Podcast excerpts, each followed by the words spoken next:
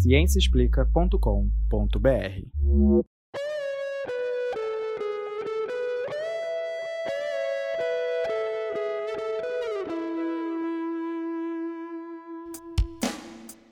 Este é o Microbiando, o podcast que traz novidades do mundo da microbiologia e imunologia para você.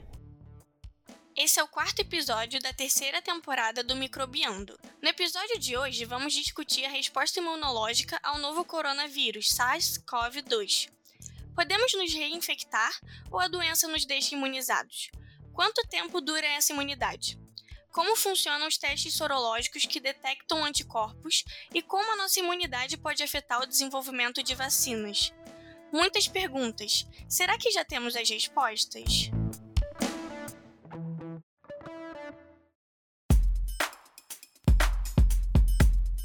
Olá, pessoal. Bem-vindos ao podcast Microbiando. Bom, eu sou a Ana Carolina Oliveira e no episódio de hoje, gravado no Dia do Trabalho, isso aí, 1 de maio, nós vamos discutir o que se sabe sobre a resposta imunológica ao vírus SARS-CoV-2. Eu estou aqui com o professor Leandro Lobo, a professora Juliana Cortines, a professora Juliana Echevarria, o Gustavo, a Kiane, a Adriana e uma convidada especialíssima, que é a professora Luciana Ruda, do Departamento de Virologia do Instituto de Microbiologia é, Paulo de Góes. E nós resolvemos falar sobre isso porque estamos vendo várias notícias sobre Foi? infecção. Na Coreia do Sul, por exemplo, o Centro de Controle de Doenças de lá que noticiou que mais de 100 pacientes que haviam se curado de, de Covid-19 e liberados do hospital, né, tiveram alta, deram resultado positivo novamente para o vírus. A grande pergunta que fica é: por que, que isso acontece? Quais são as hipóteses que explicam isso? Né? Porque se você já teve a doença, você não deveria já estar imunizado contra Sim. ela? Bom, vamos descobrir se é assim mesmo que funciona. Bom, mas primeiro a gente vai falar um pouquinho sobre a resposta imunológica contra os vírus. Como é que isso acontece? Até que ponto a resposta imunológica e a inflamação podem contribuir para a evolução dessa doença? E ainda, o que, que os testes rápidos, o que são eles, que agora eles são realizados vão ser, né, a partir de agora, realizados nas farmácias. É verdade, Ju. Bom, para começar, então, a resposta imunológica, como todos já sabem, é um componente essencial do nosso organismo que nos ajuda a controlar infecções por patógenos, como os vírus, por exemplo. Os vírus são essencialmente intracelulares, ou seja, eles precisam do ambiente interno da célula hospedeira para se multiplicar e se disseminar. E, obviamente, nosso sistema imunológico ele tem que se lembrar disso na hora de desenvolver uma resposta efetora contra esse tipo de infecção. São muitas as células e as moléculas envolvidas em uma resposta imune antiviral, mas podemos destacar duas principais: os anticorpos neutralizantes, que vão se ligar e neutralizar os vírus que estejam eventualmente do lado de fora das células, né, no caminho para infectar o próximo alvo, e as células citotóxicas, que, como o próprio nome diz, eliminam, são tóxicas para outras células, no caso, as células infectadas, né, que são os verdadeiros reservatórios de partículas virais. Essa resposta antiviral ela é essencial para a resistência à infecção e representa o principal alvo né, nas estratégias de desenvolvimento de vacinas. É, e para a gente ter uma resposta eficiente durante a infecção, todo um circuito de células e de moléculas é mobilizado. Mas tudo isso tem um preço. Toda essa ativação, algumas vezes, acaba tendo um efeito deletério para o organismo, principalmente quando produzidas em excesso. Na Covid-19, é, tem se visto que nos pacientes graves ocorre o que a gente chama de tempestade de citocinas inflamatórias, que são um grupo dessas moléculas produzidas em grande quantidade durante a resposta imunológica. E parece que nesses pacientes ocorre de uma forma muito intensa e provoca a piora dessas pessoas doentes. A gente pode comparar esse efeito com o que acontece na sepse, por exemplo, que eu não sei se todo mundo lembra, que é uma infecção generalizada e gera uma resposta imunológica muito intensa. Uma dessas moléculas, no caso da Covid-19, que está muito que está sendo liberada em grande quantidade, assim como acontece na sepsis, é uma molécula chamada interleucina 6. Eu prometo que é a única interleucina que a gente vai falar hoje. Mas é só porque vocês devem ter ouvido falar sobre ela, talvez, nos noticiários. É, essa, essa molécula, ela pode ser neutralizada via seu receptor. Inclusive, já existe comercialmente dois medicamentos que podem inibir a ação dessa molécula, neutralizando o receptor né, para ela. E já são alvos terapêuticos para outros tipos de doença, como a artrite reumatoide, por exemplo. É, esses esses medicamentos eles estão sendo usados em ensaios clínicos para a COVID-19 no Hospital Universitário na Dinamarca, que eu não vou falar o nome porque está em dinamarquês. E o interessante deles né, é justamente isso, que por serem já é, medicamentos testados e usados contra outras no tratamento de outras doenças, eles podem ser usados redirecionados para o tratamento da Covid-19. O único problema deles é o preço. Então eu, eu queria aproveitar e perguntar para vocês, porque essa tempestade de citocinas é algo que aparece o tempo todo na TV, o pessoal estão falando muito sobre isso, né? Dá, dá para esclarecer um pouquinho mais o que, que é a tempestade de citocinas? Isso é o nosso sistema imune jogando contra? Está atrapalhando ao invés de ajudar? Vocês diriam isso ou é só uma consequência natural?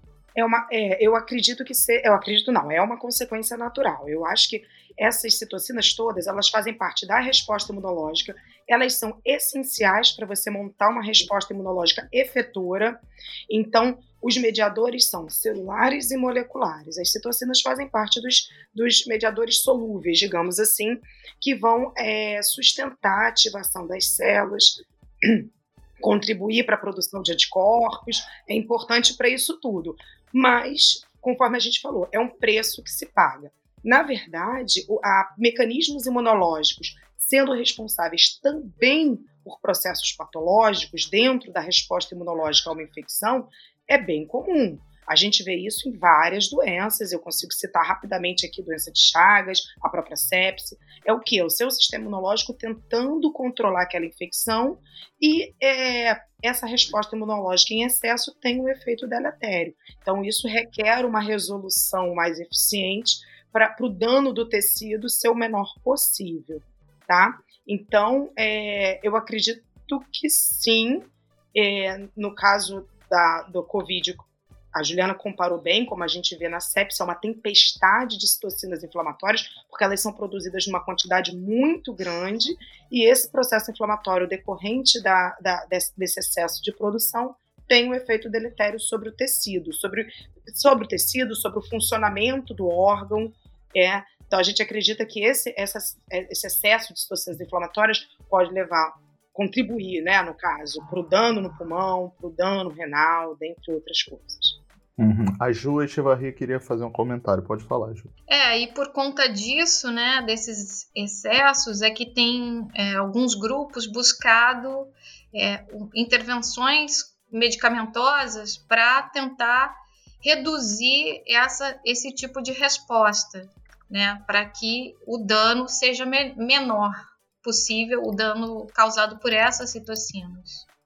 Mas é, o estudo dessa tempestade de citocinas ele tem sido feito principalmente em doentes graves. Né? Então, a resposta, como o que está acontecendo é, nos doentes mais, a doença mais branda, ou até aqueles assintomáticos, a gente não Isso, conhece. Ju, perfeito. E eu tenho lido alguns trabalhos que eles fazem justamente uma correlação entre a robustez dessa, dessa resposta inflamatória mediada por citocinas com a pior, os quadros mais graves da doença. Então, parece existir uma correlação direta, sim, entre isso.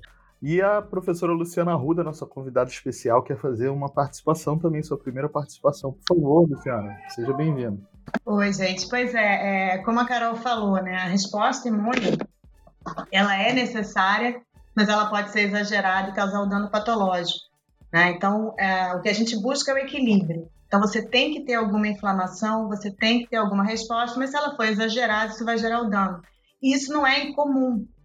Né? Isso acontece não só na sepsis, como vocês comentaram, mas acontece em outras infecções virais. Né? A gente discute isso muito na dengue, em outras infecções virais respiratórias. É, e no caso da Covid, o que tem se comentado é que talvez a gente tenha como duas ondas. E talvez até os tratamentos tenham que ser mais complexos do que a gente está pensando agora.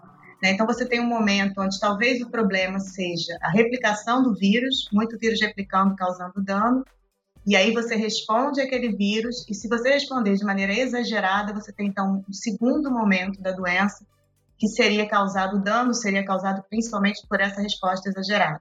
Né? E por isso, talvez esse é, o foco desse tipo de tratamento tenha sido, por enquanto, né, é, nos pacientes graves. E também é sempre bom frisar que a gente sempre tem que falar por enquanto, até o momento, porque Covid a gente está aprendendo todo dia, né? Então amanhã a gente pode ter informações novas aí. É verdade. Quando a gente publicar esse episódio, pode já ter mudado. Né? Exatamente. A gente tem que ter muito é. cuidado com isso, que a gente está aprendendo em tempo real, né? Isso aí. O Gustavo também queria falar. Pode falar, Gustavo. É, não, eu vi que em boa parte desses pacientes graves, né, essas lesões mais extensas pulmonares estão associadas a uma infiltração excessiva de neutrófilos que são recrutados justamente por uma outra citocina, né, a interleucina 8. E eu queria saber se vocês viram alguma intervenção nesse sentido, para minimizar essa resposta excessiva? De resposta para inibir a migração de. Isso, ou pelo menos né, é, essa infiltração no pulmão e tal. É, eu acho que ainda não tem, com relação aos neutrófilos, ainda não tem nenhum tipo de intervenção. O que tem um trabalho também já mostrando é uma, uma importante modulação de monócito para dentro do pulmão, e esses monócitos eles acabam também contribuindo por se diferenciar em outro tipo celular, que são macrófagos, e lá esses macrófagos acabam contribuindo para essa tempestade de citocinas, que seria um macrófago inflamatório. Mas ainda não existe, né? O que existe são tratamentos que inibem tudo. Então, nada específico ainda, eu acho, ou pelo menos não, não que eu tenha. É, eu desconheço também. Com relação a inibidores dessas moléculas solúveis, eu até onde eu sei, eles investigaram algumas outras, né? A Ju falou que você vai falar uma IL, mas eu vou falar outra. investigaram a interleucina 6, acho que interleucina 1 e talvez Isso. TNF, mas que está em, em, teste clínico mais avançado, até onde eu sei, sendo testado em pessoas, é o tocilizumab, que é para bloquear a IL-6. É, que já é usado bastante em outras doenças. Exato. Então, ainda dentro desse contexto né, de inflamação, mediadores inflamatórios, e o Gustavo falou do neutrófilo, a Juliana falou do monócito, eu acho que vale a pena a gente comentar aqui também a possível correlação que existe entre inflamação e trombose, né? E isso possivelmente levando a quadro de AVC, que é o acidente vascular cerebral, em indivíduos jovens infectados assintomáticos. Ainda não saiu nenhum estudo é, devidamente controlado sobre isso, mas existe essa hipótese, né? Alguns pesquisadores já estão é, olhando para isso, uma vez que a gente sabe que processos inflamatórios intensos, né, em resposta a infecções, principalmente por micro-organismos que alcancem a corrente sanguínea, podem deflagrar a ativação de vias de coagulação intravascular, ou seja, dentro do vaso sanguíneo. E isso leva à formação de trombos, né? Tem até um nome para isso que vem sendo usado, acho que nos últimos 5, 8 anos no máximo, que é a imunotrombose. Então, é quando as células do sistema imunológico, dentro de um processo inflamatório intenso, tenta controlar os micro-organismos que têm alcançado a corrente sanguínea e isso leva à formação de, de, trombos. E esses trombos podem viajar pela nossa corrente sanguínea e causar, por exemplo, o, o, o AVC, como, como a gente sabe. Isso, obviamente, seria mais sério em quem já tem predisposição a problemas vasculares, como obesos, hipertensos ou até mesmo aquelas pessoas com algum tipo de trombofilia.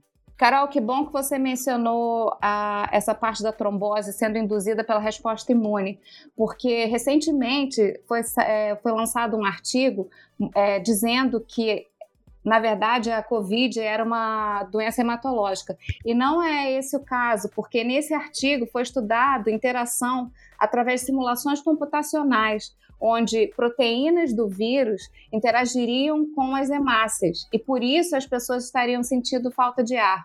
É, né, Gustavo? Além disso, alguns dados desse artigo aí de bioinformática contradizem dados mais robustos que são comprovados biologicamente, como a interação da proteína do spike viral com um receptor da enzima conversora de angiotensina 2 das nossas células. Então esse artigo é uma furada, né? Vamos, vamos colocar assim. É, é. Basicamente. Legal.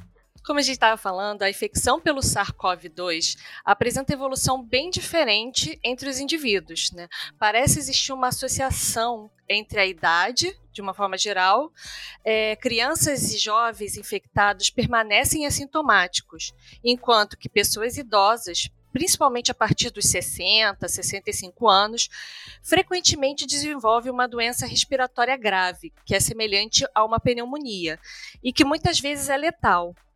E as, as comorbidades, como diabetes, hipertensão e doenças cardíacas, também colocam indivíduos nos grupos de risco. E uma das grandes questões ainda em aberto é por que existe essa diferença tão grande. Muitos cientistas acreditam que componentes da resposta imunológica e ou inflamatória podem ter um impacto importante na evolução da doença. É, eu vou, vou aproveitar que eu já questionei vocês sobre a tempestade de citocinas e vou perguntar sobre isso também. Assim, não é que crianças e jovens não desenvolvem a doença, elas podem desenvolver, mas é menos frequente né, o desenvolvimento de, de sintomas graves. É, mas assim, já vocês acham que isso também pode ser um efeito deletério do, do sistema imunológico, contribuindo para a patogênese? Por exemplo, é possível que anticorpos também podem afetar negativamente o curso de uma infecção, dessa infecção em particular? Então, gente, é, é, é, importante a gente deixar claro aqui que o sistema imunológico não é um vilão. Ele é essencial para a resposta antiviral né? Como eu falei e a Luciana complementou, é, quando exacerbado ou quando o mecanismo ainda não está totalmente afinado, é que ele pode ter esses efeitos deletérios, mas é uma é. resposta é. essencial para o controle da infecção, claro. Eu estou né? implicando demais, né, com o sistema imune. É, né? vocês estão botando ele como um vilão. Sem ele, a gente está frito. E só para fazer um adendo, é, é, a gente tem que lembrar que na verdade, o sistema imunológico do idoso, ele também ele é diferente, né? Sim. Ele é, durante o envelhecimento, a gente vai perdendo é, a capacidade de responder como o indivíduo jovem responde a determinadas infecções. É, então, um... a gente não sabe até que ponto que esse essa diferença né, da, do sistema imunológico no idoso também não contribui para essa para esse tipo de agravamento. É, o hum. famoso imunossenescência, né? Mas assim, o Leandro, na verdade, as comorbidades é, é, seja a idade ou sejam as comorbidades que levam o paciente a um grupo de risco, não, eu particularmente não acredito que seja inteiramente por conta do sistema imunológico, seja exacerbado, seja mais fraquinho. Eu, eu não acredito que seja. Eu acho que existem realmente outros fatores que podem, podem levar a isso, né? Mas respondendo a sua pergunta. Deixa eu só ver a intervenção da Ju uhum, claro. antes de você responder a minha pergunta. Fala, Ju. É, então, porque eu acho que agora a gente tem que começar a tomar cuidado para falar das crianças, porque essa semana saiu um estudo mostrando que crianças estão é, aparecendo no hospital com infecções diversas, sem um agente etiológico ainda determinado, que estão tentando ver, investigar se é por causa da infecção com corona. É, tem até uma retratação já.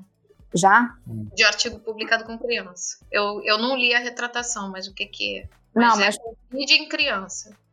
E, é, na verdade, as pessoas têm visto, é, de fato, você tem menos doença grave, né? Mas tem aparecido umas manifestações atípicas, assim, em crianças. Né? Então, no outro dia eu vi o caso de conjuntivite, não sei se isso se confirmou ou não, uh, rash, que pra gente que tem dengue isso é um problemão, né? É, pois é. Então, que talvez tenha são algumas manifestações atípicas e as pessoas não vão ver, né? É. Entendi. Teve um, eu vi, é, realmente, agora eu tô lembrando que eu vi algo sobre síndrome de Kawasaki, né? Isso, é. Autoimune. É. é. Mas então, mas voltando, voltando ao assunto que vocês estão desviando aí de, de falar mal do sistema imunológico. Vocês saber... não, você, né? eu quero saber se é possível ou não que os anticorpos também podem atrapalhar, afetar um, negativamente o curso de uma infecção. Então, sim. Né? Então, além da, da tempestade de citocinas inflamatórias que a gente falou, é, exi existe a possibilidade dos anticorpos terem um efeito, na verdade, de aumentar a infecção em vez de reduzir. E isso tem um nome, nós chamamos de immune enhancement. Na verdade, o immune enhancement não é um conceito exatamente novo, tá? Já tem bastante tempo, e basicamente ocorre quando os anticorpos é, não neutralizantes, ou seja, que não desempenham a sua principal função, que é neutralizar a partícula viral, acabam contribuindo para a entrada da partícula viral na célula hospedeira. E isso acontece porque algumas células têm receptores para os imunocomplexos que se formam a partir da interação vírus-anticorpo né? E esses receptores, então, funcionam como um mecanismo chave-fechadura, otimizando a invasão da célula-alvo pelo vírus. Esse fenômeno ele já foi observado em outras doenças, como dengue, por exemplo.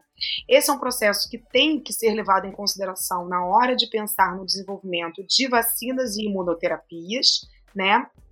E não se sabe ainda se isso pode acontecer é, no caso da infecção pelo SARS-CoV-2. Tá? O que sabemos é que compreender a resposta dos anticorpos à infecção é essencial. Né? Produção de anticorpos, o, o nível, o quão neutralizante eles são, a titulação deles, e é, é essencial para se estabelecer as estratégias para o desenvolvimento de vacinas. Né? Isso é super importante.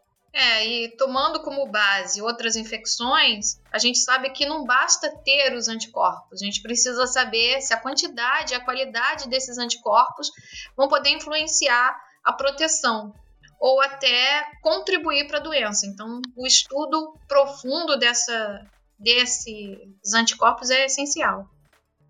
Muito bem. Bom, vocês já defenderam os anticorpos e a gente já fez uma bela introdução sobre a resposta imune no caso das infecções virais, então a gente já deu uma base para os nossos ouvintes. Vamos falar um pouquinho agora sobre esses testes rápidos, esses testes sorológicos de detecção de anticorpos, principalmente. O que são esses testes rápidos, pessoal? Acho que muita gente está em dúvida ainda sobre isso. Bom, então vamos lá. Olha, muito importante a sua pergunta, é, Leandro, e é um ponto que a gente tem, tem discutido bastante ultimamente né? Porque como esses testes a gente chama de testes rápidos, as pessoas às vezes ficam imaginando que elas têm que escolher entre um teste que é rápido e outro que é demorado. E não é bem assim, né? Os testes são, existem testes diferentes e eles são importantes dando diferentes formas de informação, tá? Então, os testes que a gente já vinha fazendo desde o início da pandemia é, eram testes que visavam e visam a detecção do genoma do vírus. Tá? Então, você vai pegar uma amostra do trato respiratório, a gente vai passar um suave, que é tipo um cotonete grandão, no nariz e na garganta do paciente suspeito, né, do indivíduo suspeito. E aí a gente vai usar isso para detectar genoma do vírus. Então, é um teste que a gente chama de PCR, tá? um teste molecular. Ou seja, ali você está vendo se tem vírus, ou pelo menos uma parte do vírus, ou não. Os testes rápidos, eles são um pouco diferentes. São testes, pelo menos esses que a gente está usando aqui, né? São testes sorológicos, então a gente vai avaliar agora o soro, vai pegar uma gota de sangue da pessoa e vai ver se ela tem anticorpos específicos contra o coronavírus no sangue, tá? De fato são rápidos, então o resultado ele aparece muito mais rapidamente do que na PCR. E são simples, né? Você usa uma gotinha de sangue, bota num dispositivo é, portátil e em poucos tempos, em poucos minutos ou uma hora, você consegue saber se o indivíduo reage ou não contra o vírus. Tá? O que a gente precisa entender é que são duas coisas diferentes. Num, a gente está procurando o vírus, e no outro, a gente está procurando o anticorpo, que é uma resposta do organismo ao vírus. Ou seja, é uma marca de que aquele indivíduo já encontrou o vírus, ou está com ele, ou já viu o vírus. Tá? E a gente aí não sabe se o vírus ainda está presente ou não. Legal, mas é importante, eu acho que é importante falar que essa marca, né, que você falou, gostei dessa analogia aí, fica uma, uma cicatriz do Isso. vírus, vamos dizer assim. Ah. Mas ela não é perfeita, não é todo mundo que se fica com essa cicatriz, vamos dizer assim. Não, veja, a princípio, todo mundo que encontrar o vírus vai ter essa cicatriz. A gente não sabe por quanto tempo, nem a qualidade desses anticorpos. Se eles vão te proteger por quanto tempo, ou se, é, ou se são bons o suficiente para te proteger. Mas, a princípio, todo mundo deve soro converter. Mas, fazendo uma outra analogia, por exemplo, o paciente com HIV, ele tem anticorpo. Né? E a gente usa isso para fazer o diagnóstico desse paciente. Isso não significa que ele está protegido contra a infecção. Perfeito. Tá? Então são duas coisas. Uma coisa é dizer assim, você, você tem anticorpos. O que isso significa? Que você encontrou aquele patógeno. Ele pode estar lá ou já ter ido embora, mas você encontrou. Agora, isso necessariamente significa proteção? Não. Pode significar proteção ou não, e essa é outra dúvida enorme que a gente vai discutir mais para frente, né, com relação ao coronavírus. Legal. É, mas existem anticorpos de diferentes tipos, não é? Exatamente. Quando a gente encontra um patógeno pela primeira vez, normalmente a gente produz um anticorpo que a gente chama de IgM. E um pouco depois a gente começa a produzir esse outro anticorpo que a gente chama de IgG. Essa quantidade de IgM, ela tende a diminuir com o tempo e a IgG pode se manter alta por muito tempo. E aí, como eu comentei, no caso do coronavírus, a gente não sabe quão alta nem por quanto tempo. Os testes rápidos, eles vão detectar os dois tipos de anticorpos. Vão ver se você tem IgM e se você tem IgG reativa contra o coronavírus. Tá? E aí o paciente, o indivíduo, então, ele pode apresentar, não apresentar nada, ter só IgM, ter só IgG ou ter os dois. Se o resultado for só IgM positivo, isso indica uma infecção recente. Se ele for IgM-IgG, ele pode ter saído de uma fase mais aguda, mas ele ainda está numa fase provavelmente recente, porque ele ainda tem IgM. Tá? Isso, esse duplo reativo tem sido observado mais ou menos duas, três semanas após o início dos sintomas. Se ele for só IgG positivo, só deu uma das tirinhas do teste, é, isso pode significar uma infecção mais tardia e talvez ele não tenha mais o vírus. Bom, mas por que talvez? E por que tanta complicação para entender e interpretar esses testes? É, bom, primeiro a gente tem que lembrar que o tempo de detecção do vírus por PCR, que era o teste molecular, e o tempo de detecção dos anticorpos, ele pode ser diferente. Tá? Então, o indivíduo ele demora um tempo para ele ter anticorpo suficiente no sangue, em quantidade suficiente para ser detectado no teste. Ou seja, o indivíduo ele pode estar infectado, já ter o vírus circulando, ou ter o vírus no trato respiratório, né, ser transmissor, mas ter um resultado negativo no teste rápido, tá? Porque ele ainda não produziu anticorpo suficiente. Tá? E se a gente for olhar, a própria Anvisa diz que a maioria dos kits que eles testaram até agora só tem dado um resultado positivo de confiança depois de 7 a 10 dias de sintomas. Tá? Ou seja, o indivíduo pode já estar infectado há uma semana, ser transmissor, mas ainda ter um resultado negativo no teste sorológico, no teste rápido. Tá? E aí esse resultado negativo pode ser um problema, né? Porque ele acha que ele não está infectado e pode estar na rua contaminando outras pessoas. Tá? É, existe aí uma outra preocupação que é com falsos positivos, por causa de é, uma possibilidade de reação cruzada com outros coronavírus. Então, eu não sei se todo mundo sabe, mas existem outros coronavírus que causam resfriados, são chamados coronavírus sazonais, a gente convive com eles já há algum tempo. E é possível, e a gente ainda está avaliando isso, se você já teve essas infecções antes e produziu anticorpos contra esses vírus, a gente não sabe se há uma reação cruzada entre esses anticorpos com o coronavírus novo, o coronavírus SARS-CoV-2. Então, é, a qualidade de muitos testes que estão sendo produzidos, eles têm que ser muito bem avaliados nesse sentido também, para a gente não ter falsos positivos. Né? Ah, que bom, bom que você falou disso, Lu. Vamos aproveitar e falar para o pessoal o que, que é falso positivo e falso negativo. Eu acho que muita, também são conceitos que estão toda hora aparecendo. Muita gente pode não saber o que, que é, né? Sim, é importante. Claro. É o que a gente chama de falso negativo é quando o seu resultado, então, ele dá negativo e você está infectado, tá? Isso pode acontecer, por exemplo, se a coleta do material para o diagnóstico ela foi mal feita, né? Ou não foi é, armazenada adequadamente. Então ele chega no laboratório em condições que você não consegue detectar porque degradou o material, tá? E aí a pessoa tem a infecção, é, e só que o teste não consegue detectar. Exatamente, isso é uma das possibilidades. Então vai dar um falso negativo. Ele é positivo, mas o resultado dá negativo. Ou, como eu comentei, é, os testes sorológicos em geral, a gente tem tempo de. É, demora um tempo para produzir anticorpo suficiente para ser detectado nesses testes. Então tem a questão da sensibilidade dos testes. Né? Então é possível que o indivíduo já esteja infectado já tenha vírus, seja um transmissor. Então, é, se você fizesse uma PCR, por exemplo, você talvez conseguisse detectar, mas quando você vai fazer o teste sorológico ou teste rápido, você não detecta. Então, não, não foi um problema necessariamente do teste, é só porque é o, é o tempo que a gente demora para ter concentração de anticorpo suficiente para detecção, né, de acordo com a capacidade dos testes que a gente for usar. Tá? Então, também dá negativo no teste rápido, mas o indivíduo já está infectado. Tá? E o falso positivo, por outro lado, é o contrário, né? É o contrário. Não está infectado, não está infectada, mas o resultado dá positivo. Exatamente. A pessoa não tem vírus, não está infectada e dá positivo, por exemplo, por reação cruzada. Claro, foi o que você acabou de falar. Às vezes a pessoa teve uma outra, uma outra virose por um outro vírus parecido, e aí o teste vai se confundir, né? Isso, é mais ou menos isso.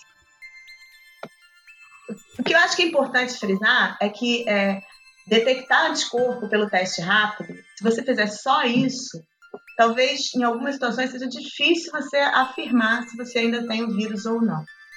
Tá? Então, é, para o indivíduo sintomático, isso tem mais valor, é mais fácil. Se o indivíduo já tem sintomas, tem mais probabilidade de você encontrar positividade, se ele for positivo de fato. Né? Então, é, o que talvez tenha que ficar mais claro é como é que a gente vai interpretar os resultados dos testes rápidos. Né? E que os dois testes, eles se complementam. Né? Então, o teste rápido ele vai ser muito importante para a gente é, acompanhar o que está acontecendo numa população, para a gente saber quantas pessoas já tiveram contato com esse vírus, já foram infectadas. Isso vai ser é, essencial para tomar políticas de saúde pública, né? Que momento eu posso, por exemplo, relaxar o isolamento? Né? Quantas pessoas eu tenho infectadas? Então, essa informação a gente vai precisar. Fazer os testes rápidos, acho que serão, serão uma, uma atitude, é uma atitude muito importante. Mas o que a gente não pode é liberar as pessoas se elas fizerem apenas um teste rápido e der negativo. Como eu falei, elas podem ainda não ter detecção de anticorpo, tá? É, tá dentro daquela famosa janela, né, Lu? Que janela não... imunológica, que ficou famosa na época do HIV, é. e que é verdade para tudo, né, Carol? Claro, claro. O sistema imunológico ele precisa de um tempo, é, principalmente quando a gente fala de anticorpos e linfócitos, ele precisa de um tempo para reconhecer a infecção e começar a responder. Então tem essa janela para a gente detectar essa resposta. Perfeito. Agora, o mundo tem o mundo tem falado bastante também em reinfecção. Né? Tem se visto casos em que o paciente é considerado curado e tempos depois volta a positivar para o vírus através daquele, te daquele teste de PCR que a Luciana explicou. Quais as hipóteses para explicar essa reinfecção? Opa, eu, go eu gosto desse assunto. Então eu vou, eu vou, colocar aqui as minhas hipóteses, gente. Vocês podem me corrigir. Eu acho que tem mais hipóteses ainda do que essas que eu, que eu vou elencar aqui. Né? Então a gente pode fazer uma discussão bem ampla sobre isso, porque esse é um tema super curioso e está todo mundo interessado, querendo ficar aquela coisa no ar. A gente pode pegar o vírus mais de uma vez? Não pode. A gente está imune? Não está. Eu acho que essa é uma discussão que interessa toda a população de forma geral, né? A gente não tem uma resposta. Vou começar já dando, falando, dando um spoiler, falando isso. A gente não tem ainda uma resposta correta, tá? Tem diversas hipóteses aí colocadas na mesa e os cientistas estão trabalhando para tentar descobrir o que está acontecendo. Uh, pode ser simplesmente uma falha no, nos testes, né? No, nos testes Sim. de diagnóstico que nós usamos. Tem acontecido é, mas... bastante. É, tem, deixa eu... tem, né? É, eu que estou fazendo bastante né? teste, é, às vezes você tem é, falhas na detecção, porque fica no, no, no, limite da sensibilidade do teste. Então você acaba dando um negativo, quando na verdade não é negativo. Então pode ter sido um caso desses. Aham. É, a gente também não pode descartar ainda que seja uma reinfecção. Eu acho que a maioria das pessoas acha que isso é pouco provável, porque é muito o tempo é muito curto de um, de um evento para outro, né, de uma infecção para outra, mas ainda não pode ser descartado. Então, algum tempo atrás, algum, acho que isso foi algumas semanas atrás, a Coreia do Sul chegou a relatar que alguns pacientes, mais de 100 pacientes, tinham sido infectados com o SARS-CoV-2, aí eles não tinham mais sintomas clínicos, estavam bem, receberam alta do hospital, foram testados novamente e tiveram um resultado positivo novamente. Tem um, uma, uma coisa que eu vi no jornal essa semana, tem um jogador de futebol famoso, o Dybala, que joga na Juventus da Itália, que ele já ele teve a doença, né? O time da Juventus, muito, um monte de jogadores teve essa doença e ele já está livre dos sintomas, não está sentindo febre, tosse, mais nada, e ele continua testando negativo. Já fizeram positivo, é, aliás. Já continua fizeram, testando positivo. É, fizeram quatro testes com ele e ele continua testando positivo. Então isso é uma coisa muito curiosa, né? É... Ô, Leandro, Agora isso eu... não é tão absurdo. Você sabe que algumas pessoas tem testado positivo por mais tempo do que os famosos 14 dias, né? Aham. E a gente não sabe ainda por quê, né? A gente ainda não sabe por quê. Vocês acham que pode ter um reservatório, um reservatório nos tecidos? Leandro, Leandro. Só um minutinho. O testar positivo que vocês estão falando tem que esclarecer é. se o teste é PCR ou, ou não. Porque o testar ah, positivo para uma coisa diferente é. da outra. Para o vírus, é né? Verdade. É, é no caso é sempre PCR aí, né? É, mas para quem está escutando, pode ficar com dúvidas. Tem razão, é PCR. É, a gente está falando de PCR aqui no caso. É, a gente está falando da detecção do material genético do vírus agora, não é a sorologia, esse teste que fica dando positivo depois, né? Significa que o indivíduo ainda tem vírus dentro do organismo. Ou tem material genético Ou, do é, vírus. Pois ali. é, tem Ou material não. genético, não necessariamente o vírus intacto. Uhum. É, eu acho que a gente até vai comentar isso, né? Que tá, o material genético do vírus é de RNA, que é notoriamente instável, né? Então você supor que o material vai continuar ali não degradado por semanas e que por isso o indivíduo vai continuar dando positivo, talvez seja demais, né? Não sei. É, meio. Olha. Normalmente não seria o normal, mas a gente ainda está aprendendo tanta coisa sobre esse vírus que não sei, não dá para saber direito. É verdade, é. verdade. E quando a gente faz uma PCR, a gente não pega o genoma inteiro, né? A gente pega pedaços. Então, Sim. Não dá para saber acham ainda, que pode né? ter um reservatório do vírus em algum tecido humano? Porque isso não é tão comum assim em vírus respiratórios, mas também não é inédito. Já, já existem descrições na literatura, por exemplo, se eu não me engano, foi a, a professora Juliana Cortines que falou que saiu um trabalho recente com vírus influenza, que foi até feito aqui no Brasil, mostrando que vírus influenza pode permanecer na, na amígdala de crianças por mais tempo.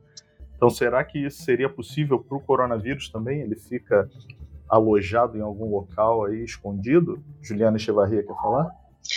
É, eu acho que sim. A gente não sabe, não conhece ainda né, a biologia desse, desse vírus direito e muitos vírus é, fazem encontram células hospedeiras, o genoma viral fica integrado nessas células, são produzidas poucas partículas virais e eles ficam nesses reservatórios, né? Um exemplo, o vírus que eu trabalho, que é o vírus linfotrópico de células T, do tipo 1, HTLV1, ele normalmente ele fica usando a medula óssea, o local da medula óssea, como reservatório. Então a pessoa apresenta é, uma baixa carga viral, e mas o vírus continua dentro do organismo do indivíduo. Entendi. Luciana quer falar.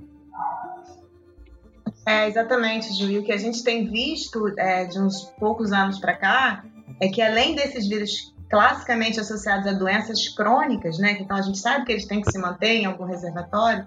Outros associados a infecções agudas também têm aparecido, que foi esse artigo que o Leandro começou a comentar. É, um grupo da USP de Ribeirão Preto publicou agora em abril um artigo onde eles analisaram é, amígdalas de várias crianças que não tinham sintoma nenhum, então elas fizeram essa cirurgia por outras razões, e você só pode fazer essa cirurgia se você não tiver sintoma. E analisando essas amígdalas, eles encontraram o genoma de H1N1 em algumas crianças. E eles conseguiram colocar é, esse material em cultura de célula e ver que havia vírus infeccioso ali.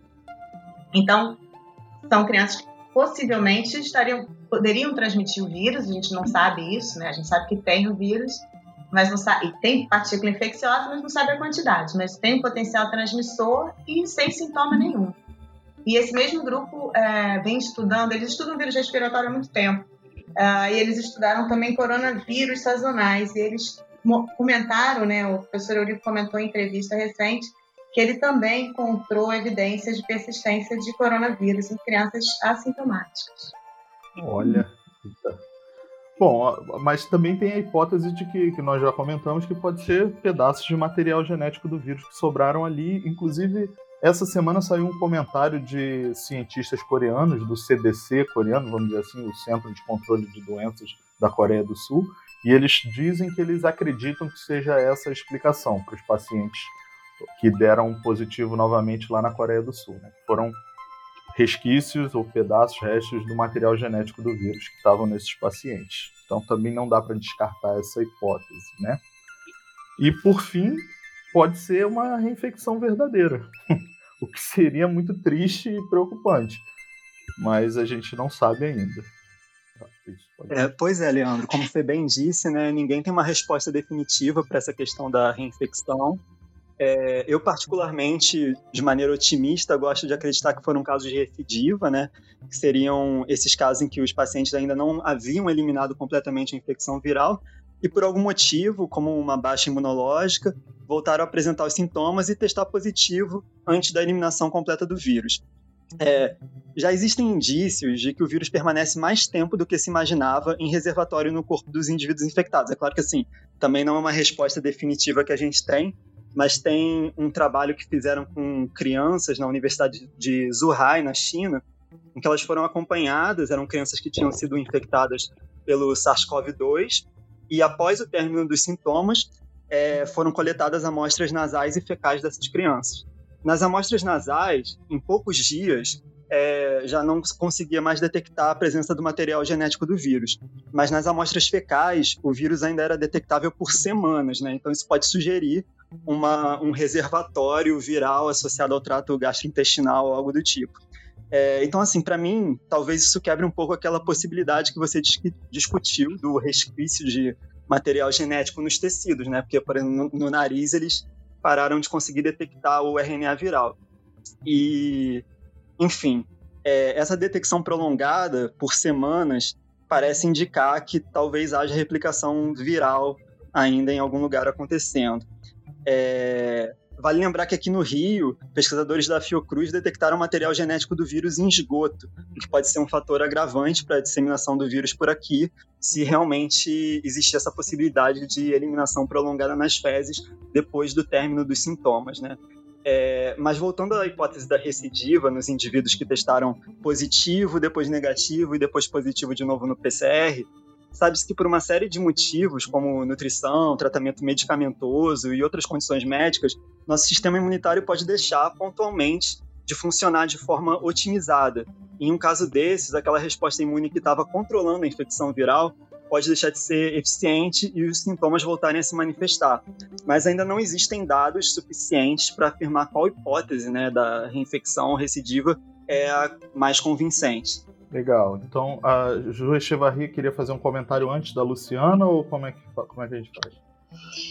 Então, é que, retomando a, o comentário do Gustavo sobre o encontro de material genético viral no, no esgoto e também a possibilidade de né, ter possibilidade não também encontrado em amostras de fezes é, saiu agora um trabalho na revista Cell, que é uma revista muito concentrada, é, que mostra a possibilidade né, de células do epitélio, acho que é do epitélio do intestino delgado, é, sendo capazes de reconhecer, né, de reconhecer não, mas de serem infectadas pelo coronavírus. Então elas têm a, a, presença dos receptores que permitem a entrada do vírus nessas células. Então, poderia ser, quem sabe, né, responsável pelo, pelo manter esse esse vírus escondidinho ali no intestino. Sobre isso que a Ju estava comentando agora, saíram alguns trabalhos é, avaliando a expressão né, desse receptor para a enzima conversora de angiotensina 2, e ele é expresso em muitos tecidos do nosso corpo, então é, várias dessas células podem ser suscetíveis, mas não necessariamente permissivas, né? Pode ser que elas não repliquem vírus, pode ser que elas até internalizem o coronavírus, mas se vai ocorrer replicação ou não a ponto desses sítios anatômicos se tornarem reservatórios, a gente ainda não sabe, né? Legal. É, Mas, é uma possibilidade. Né? É. Mas, Gustavo, e a reinfecção, essa hipótese da reinfecção? O que, que você acha? O que, que falam dela? Pelo que eu vi, a hipótese da reinfecção está muito associada ao que se observa em alguns outros coronavírus, que causam quadros mais brandos em humanos. Coronavírus que infectam animais e também num estudo realizado com MERS, aquele coronavírus da Síndrome Respiratória Aguda do Oriente Médio, que infecta humanos e causou uma epidemia em 2012. Nesse estudo com MERS, foi observado que coelhos podem ser reinfectados pelo vírus em um período muito curto após a primeira infecção. É um dado preocupante, mas acho que é importante ressaltar alguns contrapontos a ele, talvez para olhar de maneira mais otimista essa questão, né? Apesar de ser bastante diferente em muitos aspectos do outro dos outros coronavírus que nós conhecíamos, o SARS-CoV-2 está muito próximo geneticamente do SARS-CoV-1, né, muito mais próximo dele do que do MERS ou desses outros coronavírus que causam resfriados brandos em humanos. É, estudos realizados por grupos da China e dos Estados Unidos apontam que o SARS-CoV-1 gera uma imunidade protetora nos indivíduos humanos afetados, com secreção de IgG e formação de células de memória e plasmócitos de vida longa. Mas eu já vi também é, alguns contrapontos a esse dado. Tem gente que acredita que não dá para afirmar ainda se essa imunidade prolongada no SARS-CoV-1 é, acontece mesmo. Até o momento, me parece mais razoável extrapolar esses dados do SARS-CoV-1 do que do MERS, por exemplo, né? ou desses outros coronavírus que geram resfriados brandos. Tem muita gente que discute até que esses outros coronavírus que já causam resfriados em humanos há muito, há muito tempo é, geram quadros que são tão brandos que justamente por isso a gente não tem uma resposta prolongada. Em relação aos coronavírus. É, tá, isso eu já falei. é, outra questão que, na minha opinião, desfavorece a hipótese da reinfecção, com os dados que estão disponíveis até o momento, pelo menos, é o fato de que esses casos que, de indivíduos que testaram positivo, negativo e positivo de novo no PCR são relativamente poucos. Esses indivíduos na Coreia do Sul, que o Leandro comentou ali no início, representam cerca de 1% dos indivíduos recuperados apenas. Né? Considerando a facilidade de disseminação desse novo coronavírus, poderia ser esperado um número muito maior de casos se a reinfecção fosse comum mas como todo mundo disse, é, não se pode descartar a hipótese da reinfecção e talvez ela possa até estar associada a algum fator de predisposição, né? É, exatamente, é, Gustavo. A reinfecção não pode ser descartada nesse momento, né? Como a gente já comentou, a gente não tem ideia de quanto tempo dura a imunidade contra esses vírus. Mas esses dados que a gente tem até agora, é, o período de tempo entre ele ter negativado e ter apresentado positivo foi muito curto. Então, diante do que a gente já conhece para outras outros patógenos e outros vírus, acho a gente acha improvável que seja uma reinfecção nesse período de tempo tão curto. Né? E como você comentou também, o número de casos suspeitos de reinfecção foi pequeno. Né? Se fosse uma coisa tão comum assim, talvez devesse ser maior. Mas, de novo, a gente precisa de mais tempo né, para entender de fato o que está acontecendo. É, e como nós já falamos, esses testes negativos podem ser falso negativos, certo? existe sempre essa possibilidade, né?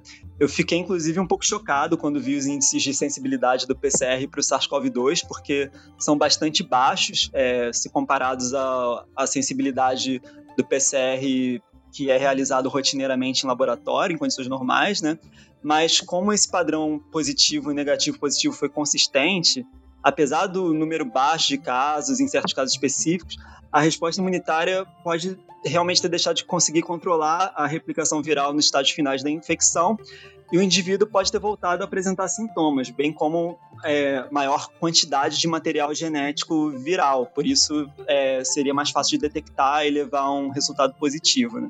Bom, talvez todas essas questões dificultem um pouco o desenvolvimento de uma vacina eficiente, né?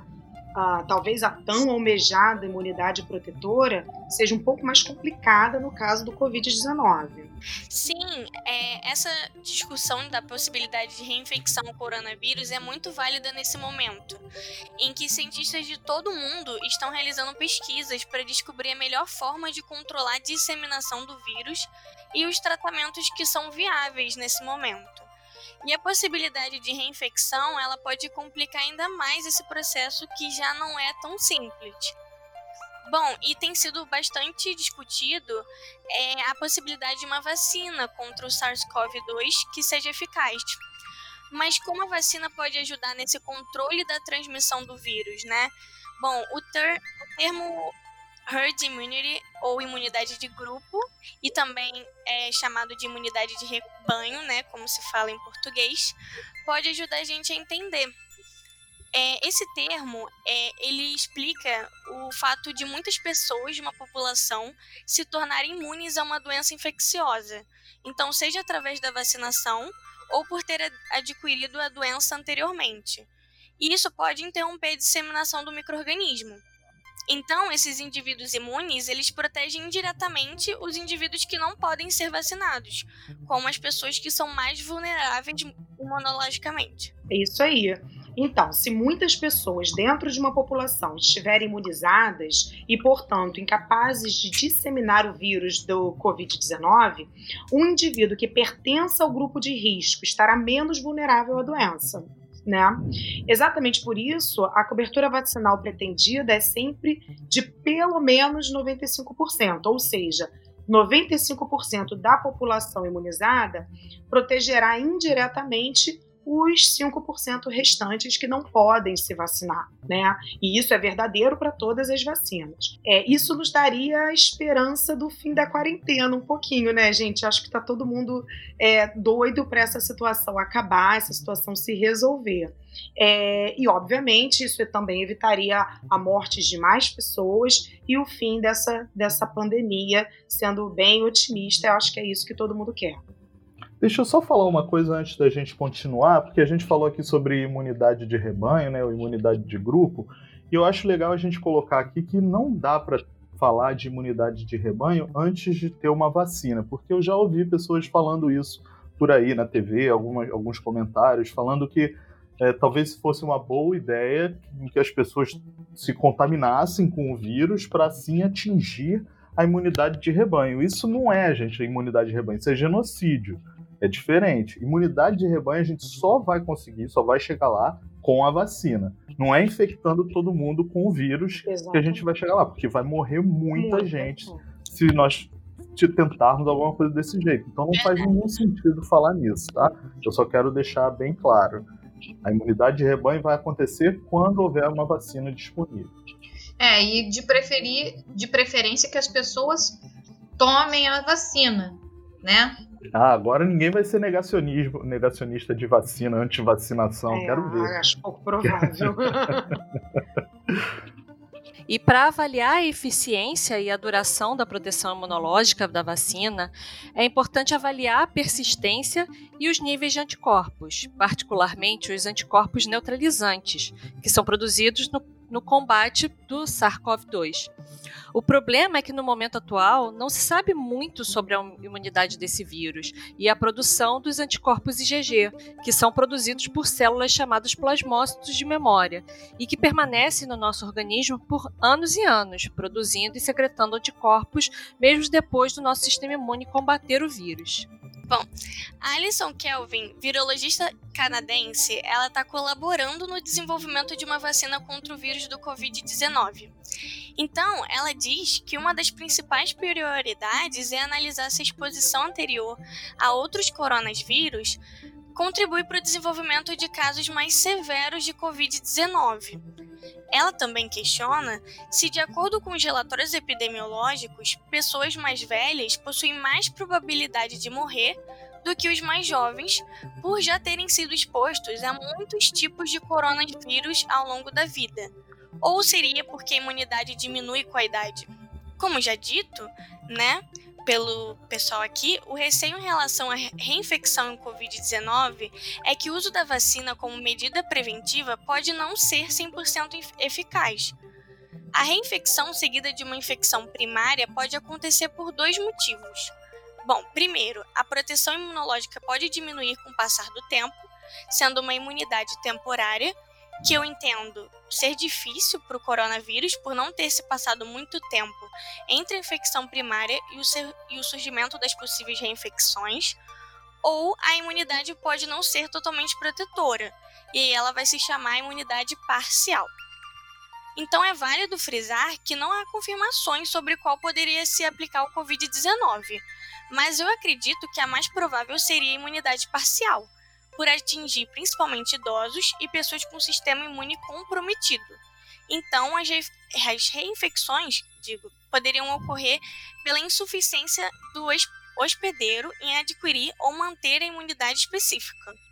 É, isso aí, Kiane.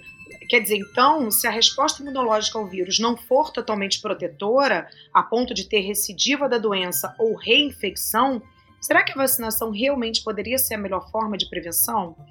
É, se há de fato uma nova infecção, ela ocorre apenas em pacientes imunodeficientes ou pessoas que só estejam com a imunidade baixa no momento da, da, da reinfecção. Né? Então, são muitos, muitas perguntas em aberto, na verdade, muito mais em aberto do que respondidas, né? Ainda há muito para se aprender sobre o coronavírus, suas propriedades biológicas, epidemiológicas, etc. Até o ponto que estamos, tem uma lacuna, lacuna de informações sobre respostas imunológicas específicas contra o vírus, né? E que apresentam um desafio para o desenvolvimento da vacina, como a gente já tá, como a gente está martelando aqui hoje, né? É, de qualquer forma, o debate é necessário e a apresentação das informações mais recentes sobre esse assunto também, apesar dos números de casos de reinfecção terem sido ainda pequenos. Então, de novo, existem muitas formas de se fazer uma vacina, e temos hoje tecnologia para direcionar a resposta imune para um determinado perfil. Então, ainda que a infecção natural não induza a imunidade protetora, teoricamente, é possível sim fazer uma vacina que induza.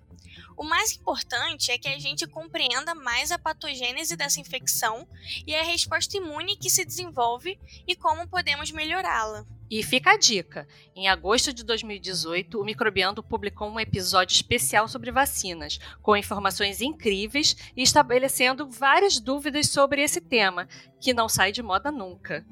É verdade, Adriana, não sai de moda nunca mesmo. E fiquem ligados, porque em breve a gente vai fazer um especial sobre vacinas em Covid-19 também. Aguarde. Eba! Muito boa ideia.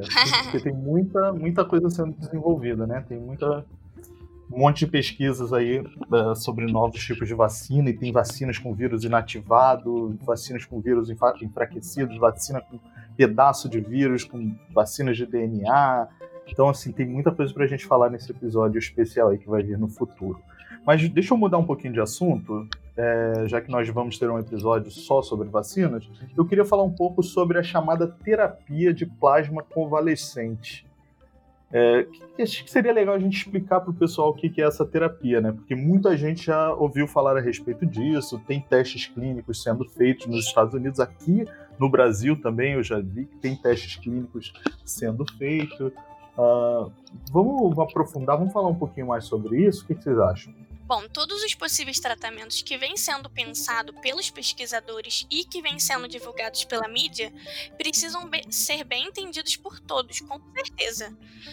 Bom, essa terapia de plasma convalescente, ela consiste em um procedimento de transfusão do plasma de um paciente que foi curado de uma doença para um indivíduo que ainda está infectado.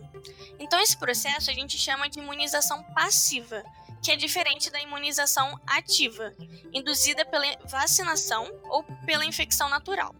Então, ou seja, quando o paciente se curou de uma doença infecciosa, normalmente o corpo desse indivíduo produz anticorpos de memória para caso a pessoa entre em contato com o agente causador da doença de novo. Então, conferindo, portanto, imunidade protetora e duradoura à pessoa. O que eles desejam nessa terapia é justamente transferir esses anticorpos, chamados IgG, contra o vírus que ficam no plasma de pacientes curados de Covid-19 para uma pessoa com a doença, e com isso conferir a proteção. Mas não é tão fácil quanto parece, infelizmente. Bom, é, de acordo com o secretário da Ciência, Tecnologia e Insumos Estratégicos do Ministério da Saúde, Desimar Viana, é preciso antes identificar o melhor doador e receptor do plasma para evitar que o corpo do paciente que receberá a doação reconheça os anticorpos do doador como intrusos que precisam ser combatidos. Digamos assim, gerando reações adversas. Então, também tem a preocupação com a qualidade do plasma, com a coleta do material dele, evitando as condições que poderiam agravar a situação do paciente ao invés de melhorar. Então, muitos estudos vêm sendo feitos, porém, as evidências obtidas até o momento sobre esses possíveis tratamentos são preliminares, necessitando ainda de muitos testes de ensaios clínicos. E de acordo com o é, Dr. Então... Jeffrey.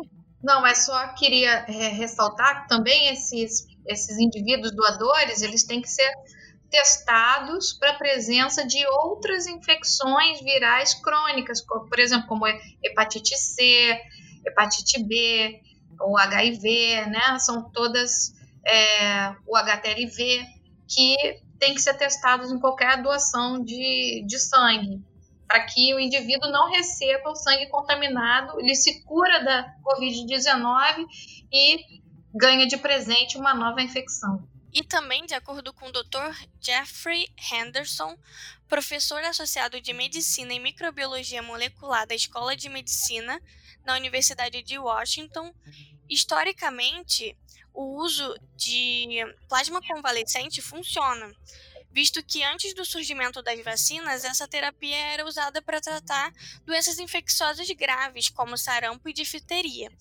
sem contar o sucesso que obteve na cura da gripe espanhola, cuja pandemia foi em 1918.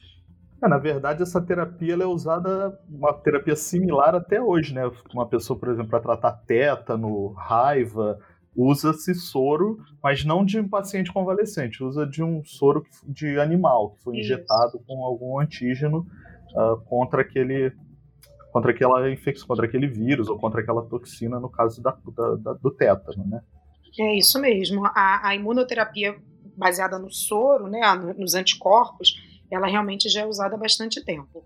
No caso da Covid-19, esse tratamento poderia ser especialmente importante em situações em que a, a, resposta imune do paciente não é suficiente, não seja suficiente para eliminar o vírus, ou no caso daqueles pacientes mais graves. Né? Se as reinfecções forem, na verdade, recidivas por uma ausência de um controle eficaz da disseminação e replicação viral, talvez seria uma boa abordagem mesmo o uso dessa terapia. No dia 17 de abril, nós tivemos aquele caso, né, daquele médico hematologista, Dr. Wood, que aos 30 anos se recuperou da Covid-19 e foi o primeiro indivíduo a doar plasma convalescente para tratar um paciente grave no estado do Rio de Janeiro. Ele mesmo fala que, apesar de jovem, ele teve sintomas muito severos. Ele, ele fala, falou na entrevista, ele ficou muito, muito mal, né? E acredite, mesmo apresentando todos os sintomas, inclusive a pneumonia, o teste de PCR dele, que é aquele que detecta o, o vírus, negativou duas vezes. Né? Voltando àquele falso negativo que a gente já falou aqui. Ele confirmou que teve a doença através do teste sorológico, que é aquele que procura o, os anticorpos. E para ser doador, ele foi submetido a vários testes, né? O seu sangue foi avaliado de diversas formas, a fim de confirmar que realmente ele produziu anticorpos neutralizantes eficientes em é, neutralizar né, a, a, partícula viral, e principalmente qualitativo, anticorpos neutralizantes, e quantitativamente. Né, ele, tinha, ele, ele precisava produzir em grandes quantidades esses anticorpos para que o seu plasma fosse usado. Né? E lembrando mais uma vez que tudo em relação à Covid-19 é muito novo. Né? Estamos discutindo sobre hipóteses aqui. Não se sabe ainda muito sobre a imunidade ao vírus, os artigos que têm saído, na sua maioria, são pré-prints, né? Então as informações mudam o tempo todo. E muitos estudos estão sendo conduzidos no mundo todo, mas ah, como a gente já falou, existe novidade o tempo todo. Espero que a gente em breve tenha a resposta para todas essas perguntas. E aí, qual seria o melhor tratamento e prevenção ao coronavírus? Terapia de plasma convalescente ou as vacinas? Talvez em próximos episódios possamos trazer as respostas. Esse episódio está deixando muitas reflexões, né? Estão vendo como o cientista sofre? Muita coisa para pensar, mas a gente adora. É isso aí. É muito importante termos em mente que não sabemos nem metade da imunologia dessa infecção, né? Claro que muita coisa a gente extrapola a partir de outras doenças causadas por outros coronavírus, mas não é a regra que a resposta seja igual, né? E entender a resposta imunológica é essencial para pensarmos não só na terapia, como também no desenvolvimento de vacinas, né? E, e aprimorar os próprios métodos de diagnóstico, que, como a gente falou aqui, não são 100% eficientes.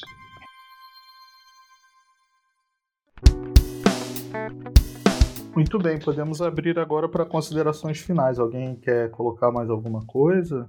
Se alguém quiser fazer algum comentário, pode ficar à vontade, viu, gente? Eu só vou fazer observação aqui que vocês começaram querendo bater no sistema imune e a gente termina enaltecendo o sistema imune. Só procurando saber como ele pode funcionar melhor a nosso favor. É Isso verdade. aí, mas nós amamos imunologia, né, Juliana? Isso vai ficar gravado, hein, Leandro?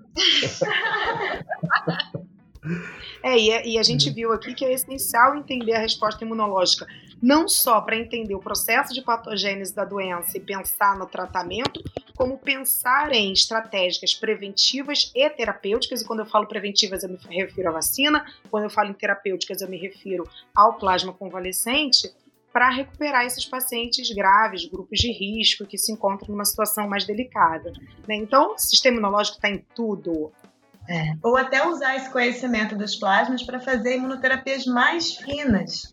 Né? É. Você escolher É. os anticorpos bons para você usar, que são coisas que têm sido feitas para outras infecções, inclusive infecções respiratórias, como influenza, né? Tem coisas em teste nesse Isso. sentido. É, Isso é muito bem lembrado. Seria a terapia de anticorpos monoclonais, nesse caso, né? Exatamente. Procurar anticorpos eficientes que você possa escolher e produzir um anticorpo bom para tratar o seu paciente. Eu acho que já, já estão tentando fazer isso, né? Já tem Sim. gente tentando selecionar anticorpos, e aí você não depende mais da doação do plasma do paciente, você pode produzir esses anticorpos em laboratório, em, né, numa escala maior, e distribuir, e aí você tem certeza que são anticorpos neutralizantes. Exatamente. Já tem gente fazendo isso com certeza. Muito é, o custo sempre pode ser um gargalo, né? O custo disso, desse tratamento, é, eu, eu acredito piamente nisso, acho importantíssimo esse desenvolvimento, mas a curto prazo, é, eu, eu ainda acho que em paralelo tem que ocorrer é, estudos que viabilizem drogas mais baratas de maior acesso a uma população em massa, né? Mas sem dúvida é essencial isso, com certeza. Bom, pessoal, é isso. Você escutou mais um episódio do Microbiando. Espero que vocês tenham gostado. Hoje nós tivemos a participação especialíssima da professora Luciana Ruda, do Departamento de Virologia do Instituto de Microbiologia Paulo de Góes, aqui da UFRJ. Ah, Lu, muito obrigada. Você é sempre convidada, sempre que você quiser voltar, já está convidada de antemão. Eu que agradeço a vocês, gente. Foi ótima essa discussão. Obrigada. Eu acho, ela estava um pouco tímida, Carol, mas eu acho que agora ela vai querer Não é participar. assim? Imagina. Não me dá a oportunidade de falar, porque eu posso não parar. Ah, beleza. Lu, muito obrigada mesmo, tá? E Obrigada vocês, a vocês. vocês ouvintes, se surgir é, alguma dúvida sobre o que foi dito, manda uma mensagem pra gente nas nossas redes sociais, lembrando arroba microbiando, ou através do nosso e-mail, microbiando.micro.frj.br. Se quiser elogiar, dar dicas de temas, também manda mensagem, tá bom? É, o podcast Microbiando ele tem o apoio do Instituto de Microbiologia Paulo de Góes e do Instituto de Biofísica Carlos Chagas Filho, ambos da UFRJ. Além disso, temos apoio da SBPC, da SBI, da SBM, da SBV, do site A Ciência Explica e do Marketplace iBet. Esse episódio foi produzido por todos nós e editado por Leandro Lobo e Sid Clay Lira. A trilha sonora do Microbiando foi produzida por Daniel Vages. Valeu, galera. Até a próxima e obrigado pela companhia de vocês. Tchau, tchau, gente. Até a próxima. Tchau, pessoal. Tchau, Até a gente. próxima. Tchau, tchau, pessoal. Tchau, obrigado. gente. Ah, Obrigada. obrigada. Beijo.